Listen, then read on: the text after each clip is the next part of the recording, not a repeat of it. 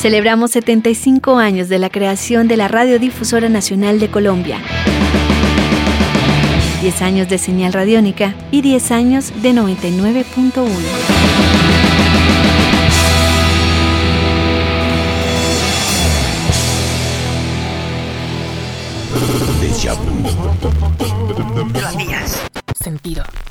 Yo me llamo Ítalo Lamboglia, soy barranquillero. Mi nombre es Álvaro González Villamarín, me dicen el profe. Me conocen como Moncho desde muy pequeño. Mucho gusto, mi nombre es Andrés Ospina, Radiónica. Daniel Casas. Yo hacía programas especializados en clásicos del rock. Lo hacías. Sentido. Bueno, yo me llamo Héctor Mora, soy productor de radio y televisión. También desarrollo mucho producción de eventos especiales y conciertos. Radiónica. Estamos en Musiteca y yo soy Saúl Álvarez. Deja vu. Mucho gusto a toda la gente que escucha Deja Vu y es un honor estar acá. Con Fernando Pava Camelo. Hola a todos, soy Jenny Cifuentes. Yo me llamo Sandro Romero Rey.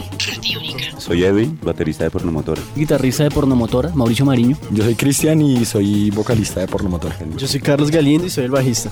Muy buenas, yo me llamo Andrea Echeverry, cantante del grupo Aterciopelados. Los invito a que escuchen Deja Vu, aquí en Radiónica. Hola gente de Radiónica, soy Pillo Jaramillo y los invito a escuchar Deja Vu, 48 especiales diseñados exclusivamente para ustedes. Radiónica presenta. Radiónica presenta.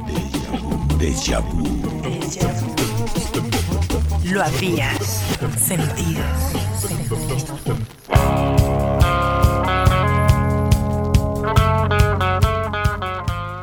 Hoy en Deja Vu, la música y la vida.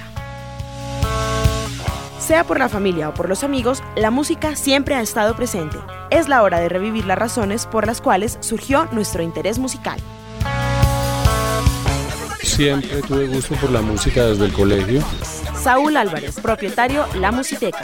Y desde esa época es que estoy como ligado a estos menesteres. En el colegio siempre teníamos un grupo con el que hacíamos fiestas y desde ahí fue que empezó la afición por la música, por el contacto con los amigos.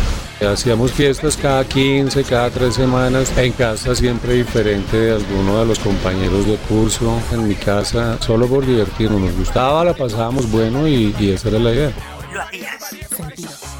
Siempre me ha gustado la música. Ítalo Lamboglia, realizador 991.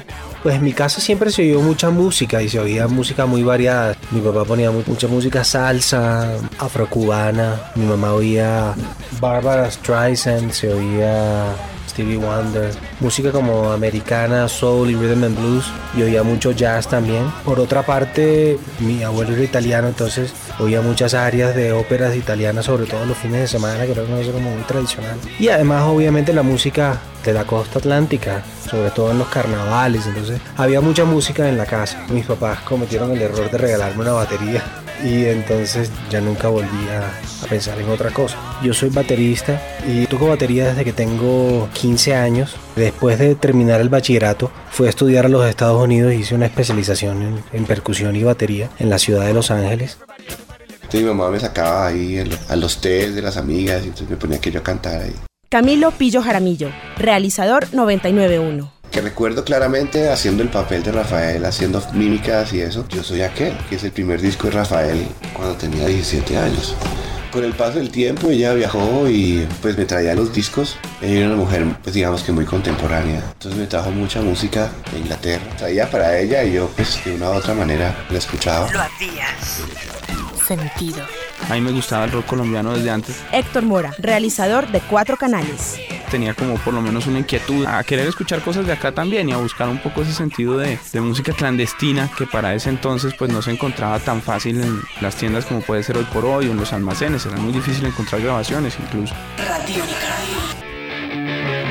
De una manera muy afortunada, desde que estaba el vientre de mi madre comencé a escuchar rock and roll, Andrés Durán, realizador 991. ya que ella vivía por Chapinero, que fue el primer barrio eh, donde se escuchó rock and roll en la capital. Entonces sucede que tuve esa suerte de, de haber nacido en la clínica David Restrepo en la 62 con, con novena y vivir en la 13 con 63, o sea, al lado del Parque de la 60, que fue el primer sitio donde se reunieron los jóvenes de esa época llamados hippies a escuchar buen rock and roll. No lo aprendí ni en el colegio ni en la universidad, sino por osmosis, lo que ponían los almacenes de música, que normalmente ponían los parlantes hacia afuera, las películas que se proyectaban en los teatros, todo era rock and roll. Y después conté con la gran fortuna de vivir con mi padre y él vivía en la Avenida 19, que fue el segundo hogar del rock a finales de los años 70, que existían unas casetas y allá se importaba la música rock.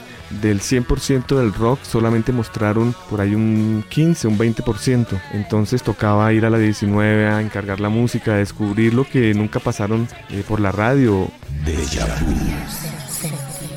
Bueno, yo diría que ese gusto nació en la ciudad de Barranquilla. Luis Ramón Moncho Viñas, realizador El Túnel del Ritmo. Yo vivía en una esquina en el barrio Boston, en la 66, y en cada una de las esquinas había, había una serie de picotes, y en esos picotes se escuchaba salsa, se escuchaba bolero, se escuchaba cumbia, se escuchaba porro. Además, mi bisabuela tenía una escuela de danza y baile folclórico en la casa donde yo vivía. Yo me levantaba, había un, todo un tamboreo pues ahí y yo pienso que todo eso incidió en cierta forma para mi gusto por la música. Aparte de eso, cuando yo fui a la ciudad de Bogotá, mi papá me enseñó, me dio a conocer lo que era el pasillo, lo que era el bambuco, que yo no conocía, y me, y me dio a conocer lo que era el jazz a través de una pieza que se llamaba Hello Dolly de Louis Armstrong. Yo creo que eso es como el resumen más o menos de cómo comienza mi interés por la música y cómo comienza mi interés por comprar la música.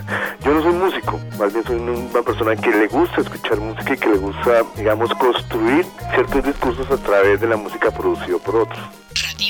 Eso siempre comienza con el, el gusto de los amigos. Fernando Pava, exdirector 88.9.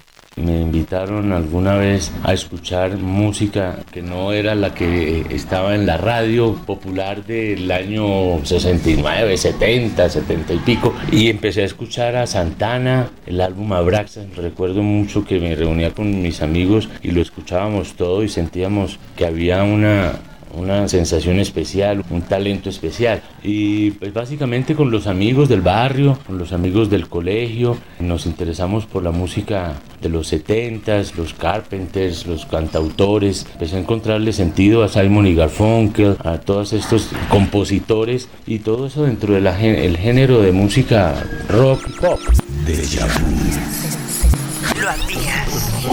Lo Sentido. Hola, mi nombre es Camilo Jaramillo. Me conocen más como Pillo Jaramillo y eh, fui uno de los fundadores de la 99.1, Radiónica y en mi tiempo libre cantaba en una banda que se llama mi caja. La música joven, rock, rock and roll, sonaba esencialmente en Radio 15.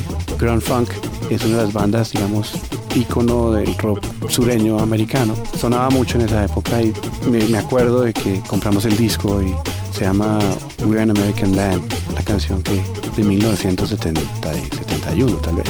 Lo.